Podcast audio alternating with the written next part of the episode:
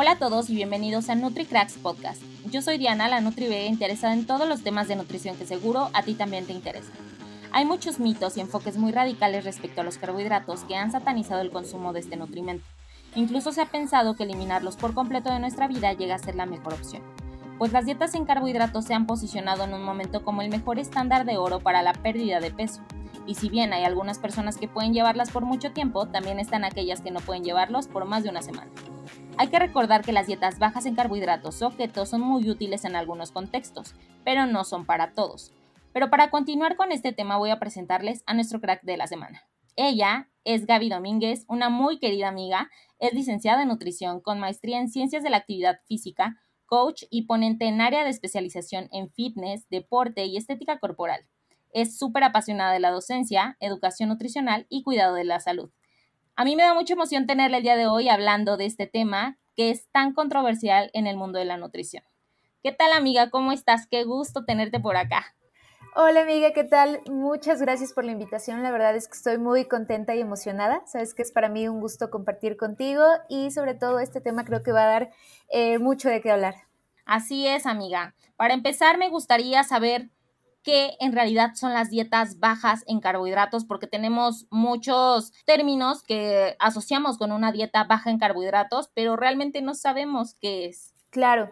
Mira, de entrada tenemos que partir del hecho de que los carbohidratos han sido sumamente satanizados en los últimos años. ¿no? Hubo por ahí una época en la que atacamos a las grasas, a los lípidos, sobre todo 90, todavía a principios de los 2000, donde todo era bajo en grasa y de pronto vino esta ola de satanizar a los alimentos ricos en carbohidratos, ¿no? Entonces, incluso escuchas a mucha gente allá afuera tratando de eliminarlos. Es como, ya me pongo a dieta o quiero perder peso, tengo que cortar carbohidratos. Entonces, en general y por definición, diríamos que una dieta baja en carbohidratos es aquel plan de alimentación donde se busca reducir el consumo de alimentos ricos en carbohidratos, en general. Hablaríamos de la restricción de alimentos como cereales en general, o sea, que van desde los más populares como tortilla, pan, arroz, pasta, frutas, incluso por ahí los lácteos muchas veces y leguminosas.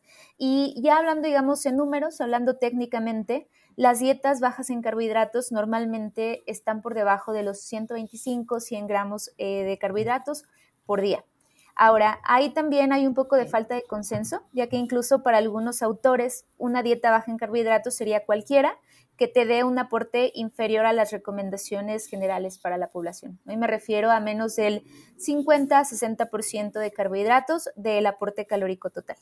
Entonces, ya dentro de estas dietas bajas en carbohidratos vamos a encontrar algunas clasificaciones como dietas moderadas en carbohidratos, bajas en carbohidratos, muy bajas, que ya serían menos de 100 gramos al día, y aquella famosa y súper sonada dieta cetogénica, ¿no? Donde ya hablamos de una restricción más importante de carbohidratos, estamos hablando normalmente por debajo de 50 gramos al día, o hablando en gramos por kilogramo de peso, entre 0.4 a 0.5 gramos por kilogramo de peso al día.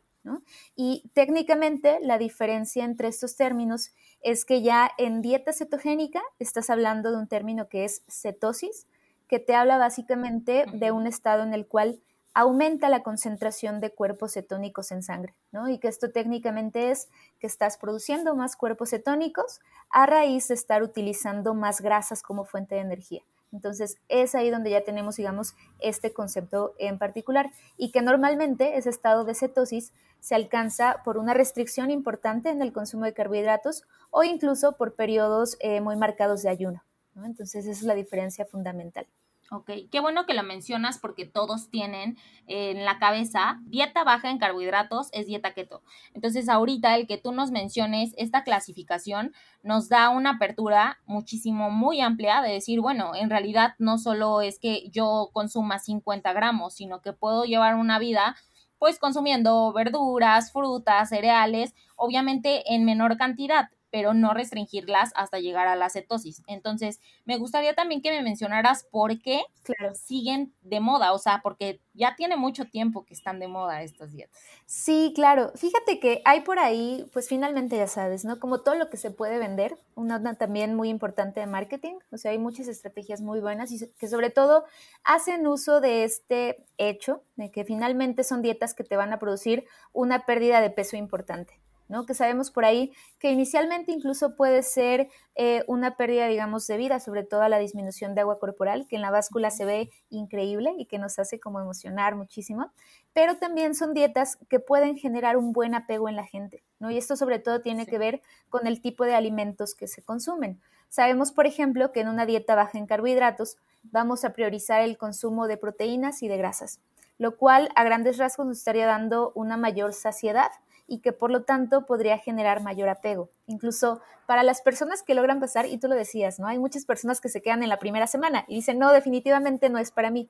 Pero aquellas personas que logran, digamos, adaptarse a un consumo bajo de carbohidratos, normalmente mejora mucho, por ejemplo, el estado de ánimo, los niveles de energía, eh, mejora incluso, como decíamos, el apego al plan de alimentación porque hay menos apetito en general y esto puede hacer que la persona se sienta muy cómoda con el plan a mediano plazo. Entonces, estas razones hacen que normalmente sea un plan atractivo y que además promete como una transformación radical, ¿no? Y ahora, es muy importante señalar y recalcar esto que tú mencionabas al principio, de que finalmente son una herramienta muy interesante. ¿No? O sea, son una herramienta tal cual y así lo vamos a marcar, porque finalmente pueden ser útiles bajo cierto contexto, pueden ser incluso, por así decirlo, ventajosas respecto a otras, a otras estrategias, pero sabiéndolo llevar de buena manera, ¿no? Incluso diríamos, es una herramienta que, como cualquier otra, puede ser bien o mal utilizada. Entonces, finalmente depende en gran medida de eso, pero sí son muy atractivas porque además también hay muchos programas que se han desarrollado en base a esto, tanto nutricionales como de venta de productos, que finalmente, pues eso, tienen un muy buen impacto con la gente, Y se vende muy padre esto de dieta cetogénica. ya sé. Otra pregunta para ti, amiga, es saber si es saludable seguir estas dietas bajas en carbohidratos, porque también pues hay muchas opiniones al respecto de que pues a largo plazo no llegan a ser tan buenas eh, o no llega a ser tan saludable seguir este tipo de dietas, porque por lo mismo siempre creemos o asociamos la dieta keto como dieta baja en carbohidratos. Entonces, pues si bien se sabe al respecto que dieta keto a largo plazo no llega a ser como una buena estrategia, pero pues hay muchas opiniones, entonces pues sí me gustaría saber si es saludable a largo plazo. Claro, la respuesta corta, amiga, es que sobre todo, y digo, hablando de que sea saludable, como todo y como toda nutrición hablaríamos del contexto del cliente, ¿no? Pero finalmente puede llevarse de forma saludable, sí, sobre todo bien planeada. Y bien planeada me refiero a que haya una adecuada distribución de macronutrientes, a que haya, digamos, incluso una adecuada planeación de tiempo y que sobre todo se haga de forma dirigida. Algo muy lamentable que pasó con dieta cetogénica y con dietas bajas en carbohidratos es que se dio la idea de que no se requería planeación nutricional, ¿no? O sea, que era simplemente quita los carbohidratos de la dieta y come lo que tú quieras. Incluso mucha gente todavía llega a consulta con la idea de, pues yo nada más quité los carbohidratos y comía eh, grasas y carne y todo lo que se me antojara libremente, ¿no? Entonces, Aquí sobre todo depende de que haya una adecuada planeación y puede resultar saludable en el contexto y en el tiempo adecuados. Ahora, si hablamos ya de una planeación a largo plazo, ¿qué crees que hay incluso sí podríamos hablar incluso de efectos secundarios, ¿no? como por ejemplo algún desbalance en microbiota, y esto que crees tiene que ver mucho con que haya una restricción excesiva de fibra, porque muchas veces lo que hacemos en estas dietas es cortar el consumo de frutas, restringir el consumo de verduras, eliminar eh, leguminosas, por ejemplo, que son una fuente muy importante de fibra. Entonces, en ese sentido, a largo plazo, sobre todo, podría generar un desbalance importante. ¿no? Entonces, es importante cuidar ese tema porque dieta baja en carbohidratos e incluso dieta cetogénica no significa dieta sin verduras, ¿no? Sin alimentos de origen vegetal. Claro. Debe haber una adecuada cantidad. Es más, las verduras, los vegetales deben estar presentes en estos planes de alimentación en las cantidades adecuadas, ¿no? Incluso a nivel de microbiota también tendríamos que evaluar cuál es la modificación, si es verdaderamente negativa para el cliente o resulta algo incluso simplemente eh, secundario, digamos, al modelo de alimentación. Ahora, también se ha visto que sobre todo una restricción drástica y a largo plazo de carbohidratos podría impactar a nivel de tiroides, por ejemplo, ¿no? Sobre todo eh, por ahí aumentando el riesgo de desarrollar hipotiroidismo, incluso tal cual para ciertas, ciertos padecimientos o ciertas condiciones, como por ejemplo el embarazo, ¿no? Una mujer que está buscando tal cual quedar embarazada no sería seguramente la mejor opción, pero sería como todo evaluar cada caso concreto y determinar si es la mejor estrategia. ¿no? Entonces, yo te diría aquí que incluso resulta mucho mejor considerar esta herramienta como una herramienta temporal, bien planeada, que como un estilo de vida permanente y para toda la vida, ¿no? Para siempre. Incluso aquí lo que se propone hoy en día es utilizar, por ejemplo, ciertos periodos, ciertas temporadas, ya sea de cetosis o de eh, simplemente una dieta baja en carbohidratos, o utilizar herramientas como, por ejemplo, un ciclado de carbohidratos que resulta también muy prometedor. Sí, y qué bueno que lo mencionas porque justo hay muchas personas que sí restringen completamente los carbohidratos y entonces sí empiezan a comer pues todas las grasas incluso saturadas que se les ponen enfrente, ya sabes, la dieta típica del chicharrón, las carnitas, más bien ahí lo que hacen es como, ok, mantengo mis niveles de glucosa bajos, pero mantengo mis niveles elevados de lípidos totales, entonces ahí realmente pues nos alejamos de esta herramienta cuando nosotros lo queremos ver como por la parte saludable. Y otra de las cosas que bien mencionas es como este cambio hormonal que pueden llegar a tener principalmente las mujeres, pero que también pueden ser una buena herramienta o estrategia en algunos cambios hormonales como síndrome de ovario poliquístico, como algunos problemas también de tiroides que no implican solamente tener hipotiroidismo. Entonces, es bien interesante esta estrategia y como tú dices, la individualidad, la personalización y la planificación de esta estrategia llegan a ser muy buenas o llegan a ser no tan buenas cuando tú no tienes la información específica que debes de saber. Claro, amiga, y hay precisamente estos casos particulares que, que comentas, por ejemplo, en cualquier alteración asociada a resistencia a la insulina, llámese diabetes, por ejemplo, síndrome de ovario poliquístico, en general síndrome metabólico, representa una gran estrategia, una gran herramienta. Y algo que, creo que también nos había pasado a los nutriólogos, sobre todo aquellos que venimos con esta formación tradicional universitaria, es que nos negábamos a esta herramienta, ¿no? O sea, que era como dieta cetogénica, no, no es equilibrada, no es saludable, no cumple como estos eh, puntos que yo había aprendido precisamente de la educación eh, formal o tradicional, y entonces la descartábamos como herramienta. ¿No? Cuando finalmente podría ser una muy buena estrategia a corto, mediano plazo o incluso de manera intermitente con ciertos tipos de pacientes. Aquí particularmente con mujeres a nivel hormonal resulta muy buena herramienta e incluso yo creo que más que hablar de dietas bajas en carbohidratos, hablaría de dietas intermitentes, no precisamente de estos ciclados, por ejemplo, que te digo, pueden ser ya sea por días, por semanas o incluso por temporadas, por meses. Una propuesta muy interesante es, por ejemplo, hacer periodos de cetosis durante el invierno que esto es como acoplarnos incluso a toda nuestra herencia paleolítica. ¿no? Entonces, al final es como tratar de buscar adaptaciones que mejoren nuestro perfil de salud, pero podría resultar muy interesante en algunos casos, incluso en ciertos tipos de cáncer. ¿no? Tanto ayuno eh, intermitente como dieta cetogénica, que finalmente promueven este estado de cetosis, podrían resultar una muy buena herramienta. Claro, y más sobre el ciclado de carbohidratos que tú dices, o sea, yo creo que es una buena estrategia respecto a lo que habías comentado de la microbiota, porque sabemos que la microbiota es muy cambiante. Entonces sabemos que al tener un bajo contenido de fibra, pues nuestra microbiota se puede ver alterada incluso en una semana. Entonces con este ciclaje de carbohidratos nos aseguramos de que tengas más fibra, de que obviamente sigas consumiendo la misma cantidad de líquidos y que tu microbiota y tu intestino funcione de una manera favorable. Entonces creo que esto que mencionas del ciclado de carbohidratos incluso para las mujeres en su ciclo menstrual, que también llega a ser súper importante, es como súper bueno para la construcción muscular, para la recomposición corporal, entonces creo que llega a ser una buena estrategia cuando la sabemos emplear. Claro, y ahí a lo mejor nada más explicar un poquito para la gente que nos escucha, que en estos ciclados se utilizan días altos o días moderados, muchas veces en carbohidratos, contra días bajitos, que puede ser un enfoque bajo en carbohidratos, por debajo de los 100 gramos o incluso un enfoque cetogénico, ¿no? Entonces, días muy bajitos en carbohidratos, días con un consumo normal alto. Y esto la verdad es que resulta un gran estímulo incluso a nivel hormonal, ¿no? Y como comentas a nivel de composición corporal. Incluso uno de los mayores beneficios o mayores ventajas que nos confiere es a nivel de rendimiento y a nivel psicológico, ¿no? Porque a nivel de rendimiento vas a estar mejorando las reservas de glucógeno, para que tengas esta disponibilidad de energía para entrenar. Y a nivel psicológico es también como darte este break de la dieta, ¿no? Que no todos tus días sean restringidos en carbohidratos, sino que tengas alternativas que te permitan decir, ah, mira, hoy sí puedo comer eh, un poquito más o puedo comer ciertos alimentos y va a haber algunos días de restricción. Entonces, también a nivel de apego funciona muy bien. ¿Sabes qué me ha pasado con mis pacientes que he llegado a usar esta estrategia?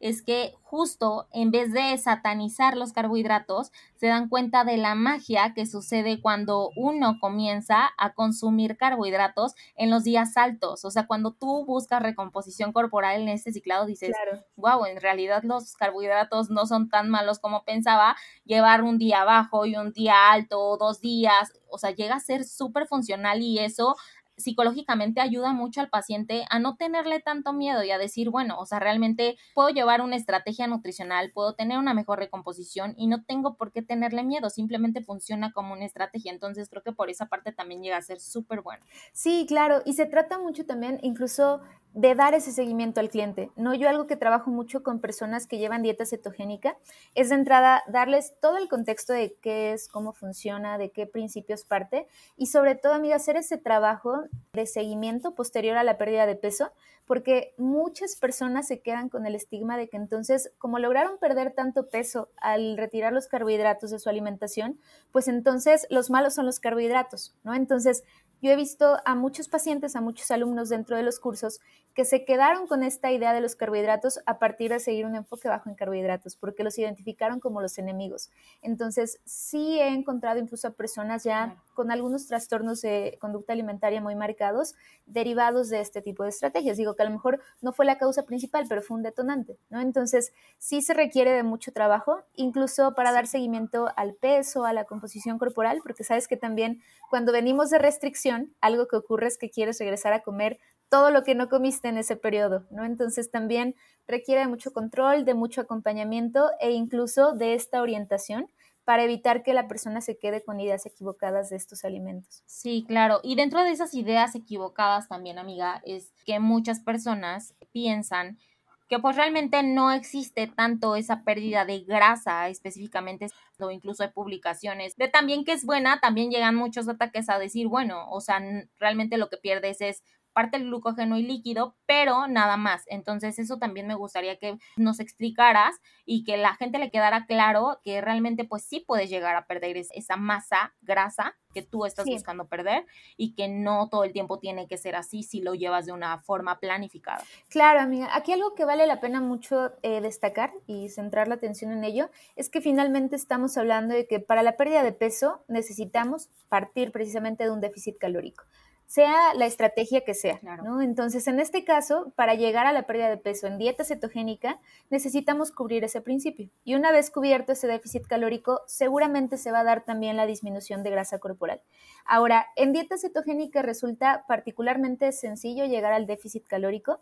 De entrada, por el tipo de alimentos que restringes. No sé, yo le digo a mis alumnos para ejemplificar esto, a ver, si yo te digo, ¿sabes qué? No vas a llevar una dieta estricta, pero te vas a quitar los panes, las tortillas, los alimentos procesados, llámense helados, galletas, dulces y todos los demás postres que nos gustan, eh, frutas, etcétera, etcétera. Finalmente va a haber una restricción calórica y es parte de las ventajas que confiere este modelo de alimentación, ¿no? que finalmente estás eliminando alimentos que resultan en un gran aporte de calorías. Entonces, al tener esa restricción calórica, va a haber cierta pérdida de grasa. O sea, sí se da, que finalmente hay una pérdida considerable de agua, sí, e incluso eso hay que considerarlo para después de abandonar la dieta. O sea, si a lo mejor perdiste dos kilos de glucógeno y agua corporal, cuando vuelvas a un consumo regular de eh, alimentos ricos en carbohidratos, seguramente vas a recuperar ese glucógeno y esa agua, pero queda cierta pérdida de grasa que precisamente sería derivado del déficit calórico que hiciste.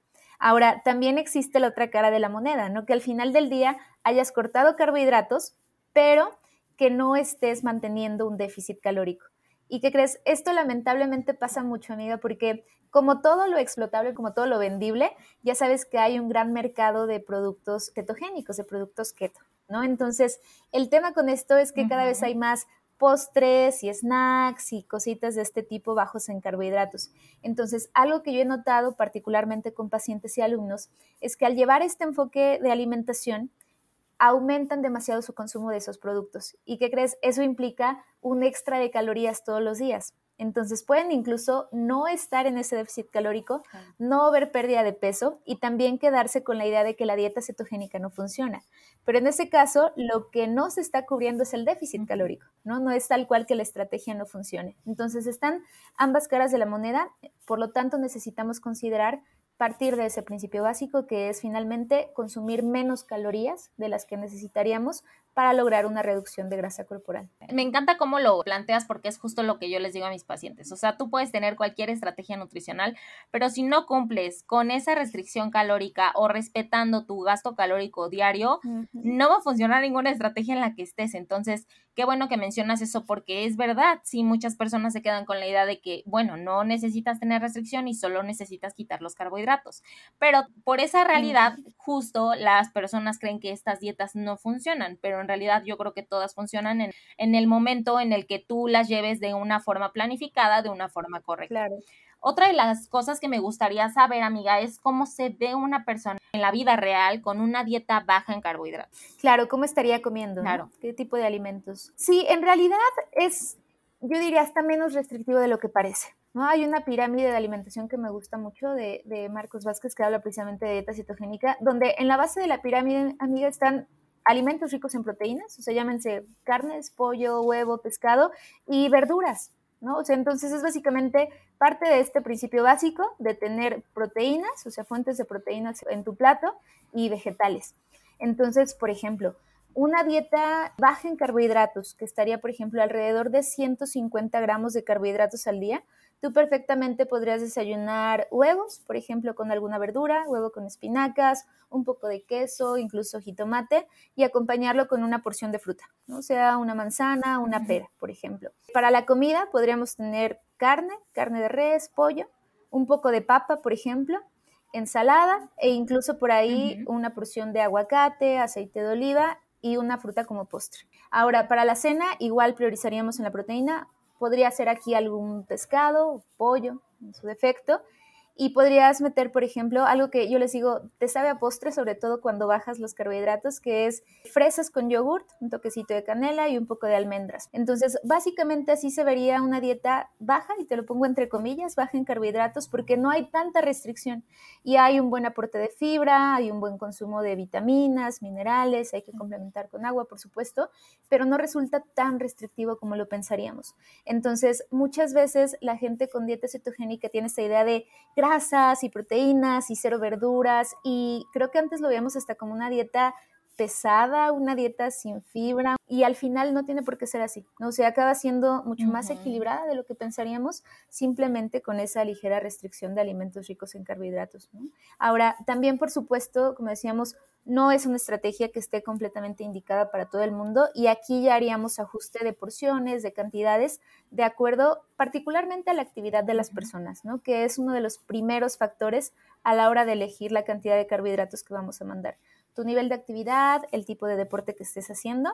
Y por ejemplo, si para personas sedentarias esta acaba siendo una mejor estrategia porque no hay un gran gasto de calorías. Entonces ahí habría que ajustar ya cantidades y todo lo demás. Aparte, yo tampoco creo que sea una mala estrategia ni difícil de seguir. A lo mejor una dieta baja en carbohidratos, no confundamos en dieta keto que llega a ser muy baja en carbohidratos, cuando tú consumes alimentos de forma natural, frutas, verduras, a lo mejor una porción de cereal al día, pero realmente las frutas llegan a tener muy pocas calorías, 15 gramos de carbohidratos por porción, que tampoco son muchísimos a diferencia de alimentos procesados, ultraprocesados. Entonces, creo que regresar como al básico de entre más natural la alimentación sea, es mejor, llega y entra bastante bien en este concepto de dieta baja en carbohidratos. Claro, incluso yo, por ejemplo, ahí yo utilizo un protocolo para dieta cetogénica, para las personas que están dispuestas a llevar dieta cetogénica, en donde donde las primeras semanas son dieta, baja en carbohidratos. O sea, se reduce ligeramente el consumo de carbohidratos para hacer una transición, ¿no? Y no llevarte de un cambio radical, que es algo que muchas personas hacen, saltar de una dieta alta en carbohidratos a una dieta cetogénica, lo cual va a ser fatal porque van a haber bastantes efectos secundarios.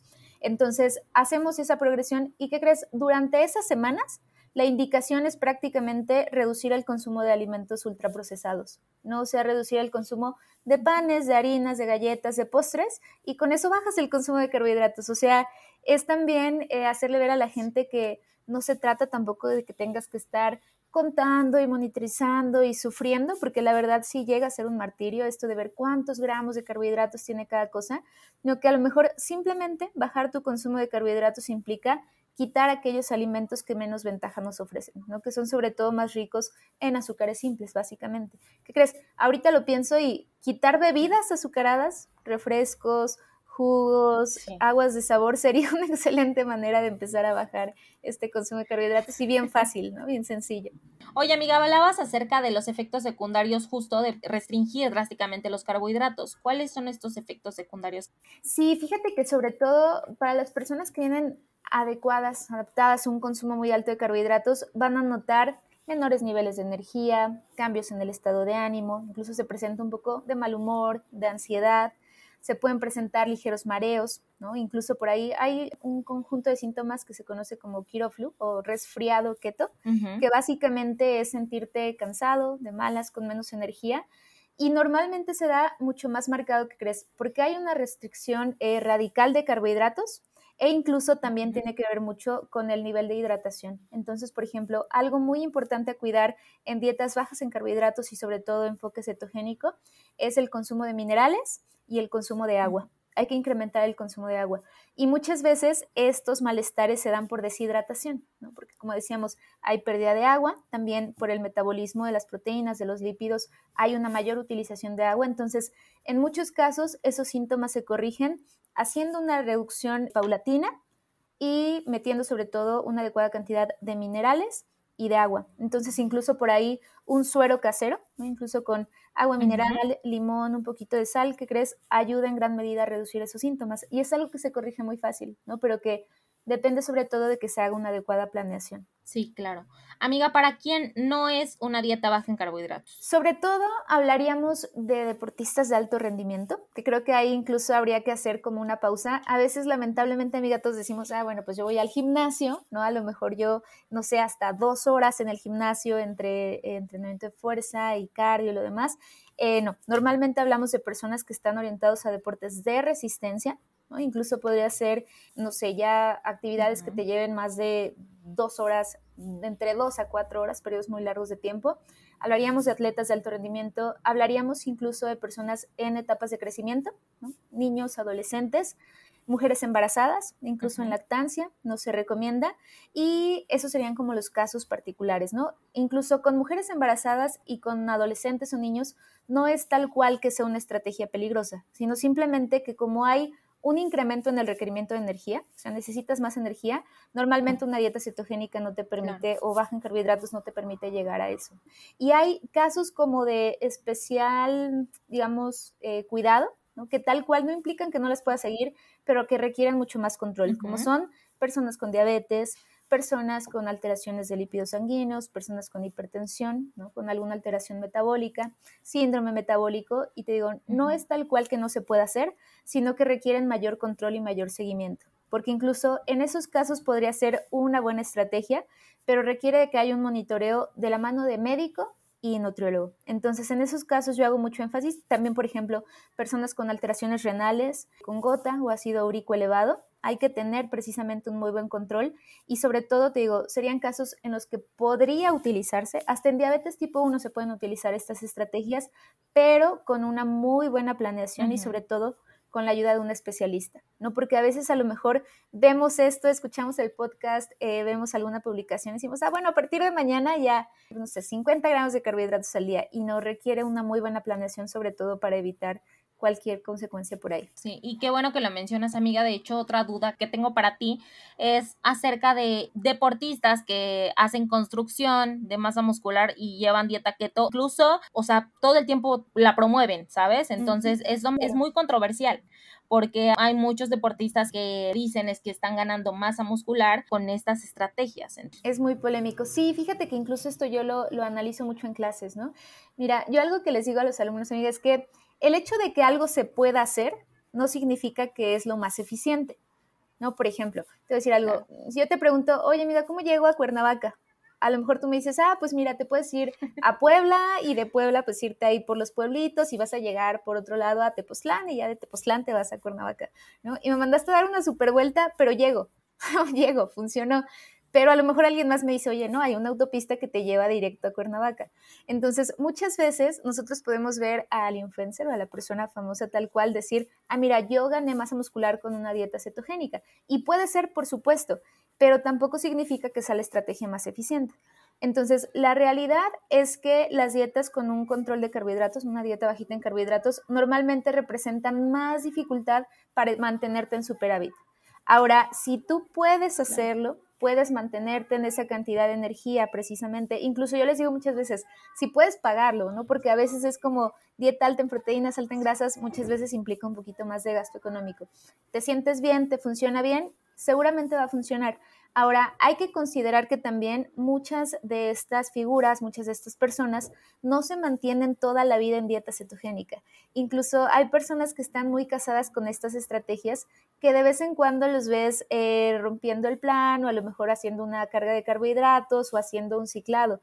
Entonces, sí pueden tener esto como casi, casi como filosofía de vida, pero aún así de vez en cuando meten cierta carga de carbohidratos, ¿no? Entonces también hay que ser como un poquito más objetivos en ese sentido. Y te digo, normalmente sí representa un poquito más de trabajo, un poquito más de esfuerzo alcanzar las calorías necesarias para volumen. Entonces aquí, por ejemplo, yo les habría eh, preparado algunas recomendaciones como para elegir si el enfoque que más me conviene es bajo, moderado o alto. Entonces creo que igual esto puede ayudar un poquito a, despejar dudas. Y por ejemplo, ¿para quién recomendaríamos un enfoque como muy bajito en carbohidratos? Sobre todo para personas que busquen una pérdida de peso más rápida, digamos más eficiente, que incluso puede darse en menos tiempo. Personas sí, sobre todo sedentarias, ¿no? Y que a lo mejor incluso por esta parte de flexibilidad metabólica pudieran verse beneficiadas, ¿no? Personas, por ejemplo, con eh, resistencia a la insulina, podría por ahí ayudarles. Incluso con algunos temas metabólicos. Ahora, dietas bajas en carbohidratos, hablando de entre 50 a 125 gramos por día, podrían servir como control ya para personas incluso diabéticas, con algún nivel de intolerancia a la glucosa y personas sobre todo que tienen poca actividad física, ¿no? o sea que realmente no tienen una necesidad muy alta de energía. Después vienen ya dietas moderadas en carbohidratos. Hablamos de entre 125 a 200 gramos al día, que más o menos está entre 25 a 40% de las calorías totales. Y esto sería sobre todo ya para personas con mayor actividad, que a lo mejor sí buscan estética corporal, pero que ya tienen un gasto calórico más importante, ¿no? Incluso que crees, este rango normalmente es muy bueno para ver una modificación en composición corporal y mantener un buen balance hormonal. No sé, sería incluso una estrategia más a mediano o largo plazo. Y finalmente ya vienen las dietas moderadas a altas en carbohidratos, hablamos de arriba de 40%, 50% del aporte calórico total, y ya va mucho más para personas que están haciendo un deporte, que buscan ganar masa muscular, que están enfocados sobre todo en rendimiento, ¿no? Y que ya no tienen esta necesidad de perder grasa o a lo mejor de eh, mejorar la salud, hablando sobre todo de temas metabólicos, ¿no? Entonces, ya alguien activo, por ejemplo, alguien que hace CrossFit o incluso va al gimnasio de forma regular, que busca esta ganancia de masa muscular, podría a lo mejor verse más beneficiado de un consumo suficiente de carbohidratos. Entonces, identificar sobre todo que tampoco se trata de seguir una moda, una tendencia o de encajar en cierto perfil, como para eh, lograr resultados óptimos. Súper amiga, me parecen increíbles esas recomendaciones y otra cosa que te quería preguntar es que muchas personas hacen dieta baja en carbohidratos keto y lo que hacen es de un día a otro dejar tal cual, o sea, tajantemente y entonces no sé, a los dos días volver a empezar y entonces entra y sale de cetosis. ¿Qué tan bueno es esto? Y una, ¿qué tan bueno es esto? Y otra, si puede hacerlo así como de una semana entro y luego vuelvo a salir y luego vuelvo a entrar y entonces así me la paso.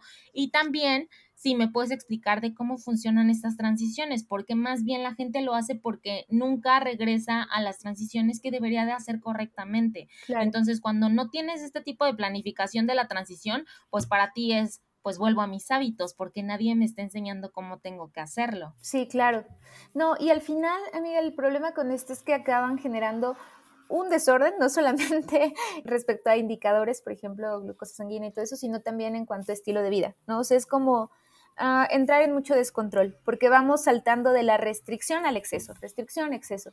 Entonces, lo ideal es que si vas a hacer, por ejemplo, un ciclado de carbohidratos, que es algo mucho más programado, incluso un refit, que es también un aumento en el consumo de carbohidratos, sea programado y sea planeado. Ahora, el tema con la cetosis es que es difícil de medir tal cual si no es por eh, una medición sanguínea, ¿no? Entonces, normalmente depende, por ejemplo, de la cantidad de carbohidratos que comiste, de tu reserva de glucógeno, de tu nivel de actividad. Por ejemplo, una persona ya adaptada, una persona, por ejemplo, con buena flexibilidad metabólica, seguramente puede hacer estas transiciones de forma mucho más saludable y sencilla. Incluso llegan más rápido a cetosis. Y por lo tanto el efecto, digamos, de estas grandes comidas con carbohidratos acaba siendo incluso eh, menor. Pero para una persona que a lo mejor no tiene buena flexibilidad metabólica, puede incluso en estos subidones de carbohidratos ver mucho más desventajas que manteniendo un consumo regular de ellos. Entonces, al final en estos casos acaba siendo, yo lo vería así como algo contraproducente, porque a lo mejor podríamos optar por una estrategia mucho más amigable, llevadera, bien planeada, con un consumo moderado de carbohidratos, que saltando en estas transiciones. Entonces, sí, eh, sobre todo aquí creo que la recomendación sería, como siempre, acercarse a un especialista, llevar una adecuada programación y en caso de que ustedes decidan simplemente mejorar sus hábitos, que sepan que no es necesario cortar los carbohidratos, ¿no? Es más, es súper difícil que logremos todos reducir por completo nuestro consumo de carbohidratos. Ni es posible, ni lo queremos, ni lo buscamos tal cual, sino simplemente acercarnos a alguien que pueda ayudarnos a elegir la mejor estrategia, a saber si requiero un plan moderado, bajo, muy bajo en carbohidratos y planear incluso los tiempos adecuados, planear cómo entro en este estado incluso de cetosis, si se va a llevar a cabo, cómo salgo y sobre todo qué estrategia voy a elegir a mediano y largo plazo que sería lo ideal. Tienes toda la razón y creo que algo que siempre platico con los invitados es que ninguna dieta es superior a otra. Yo creo que la individualidad es lo que hace a una dieta buena o mala. O sea, si, si para ti es funcional, porque pues a lo mejor tú no eres tan afín con los carbohidratos. Por ejemplo, en mi caso, yo puedo estar sin cereales, ¿no? O sea, a lo mejor puedo comer frutas, pero para mí los cereales no pasa nada.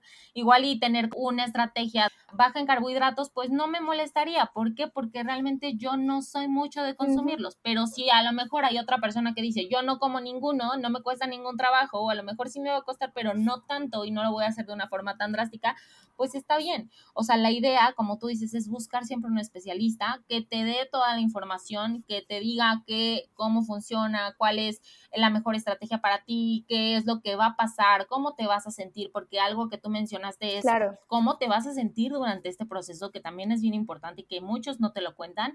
Creo que es algo súper valioso. Entonces, pues amiga, eh, la verdad es que yo estoy muy, muy, muy contenta de que tú puedas hablarme de este tema y que lo abordes así de una forma tan sencilla porque este tema, como siempre lo hemos dicho, es muy controversial y la gente es muy dicotómica, o como carbohidratos o no como. Y entonces tú nos ayudas a saber que realmente existe un amplio panorama de decir, bueno, o como muy poquitos, o como más o menos, o como un poquito más, ¿sabes? Entonces, amiga, no sé si quieras agregar algo más. La verdad es que se me fue el tiempo súper rápido y me dio mucho gusto poder platicar este tema contigo.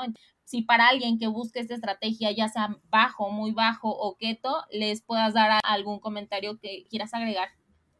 Claro, amiga, mira, aquí me gustaría hacer dos. Primero, habíamos platicado y comentado al principio, bueno, antes fuera del aire, que te escuchan, por ejemplo, nutriólogos o nutriólogos en formación, creo que algo muy importante es aprender a usar todo esto como herramientas, ¿no? Como estrategias. Y entre más herramientas tengas, seguramente mejor podrás adaptarte a tus clientes. A mí me había pasado, te digo que por formación rechazaba este tipo de herramientas hasta que empecé a leer, investigar más, aprender y, ¿qué crees? Yo me aventé a hacer dieta cetogénica porque dije, tengo que ver cómo se siente. Incluso también para mí es como llevarlo a la práctica, ¿no? Entonces, sí te puedo decir que a mí, y, eso fue como ya experiencia personal, me pareció muy llevadera, porque igual como tú yo puedo decir, eh, seguramente ya también desarrollé una mejor flexibilidad, tuve menos síntomas, me sentí bien en cuanto a rendimiento, yo también practico ayunos, entonces por ese lado, la verdad es que yo me sentí muy bien, niveles de energía bien, e incluso yo estoy dispuesta como a hacer ciertos periodos de cetosis, ¿no? Sobre todo ya como para optimizar mi salud y muchas otras cosas, que ya son como yo les digo, herramientas avanzadas. O sea, es como primero irnos a lo básico y esta ya es recomendación para toda la población, para público en general.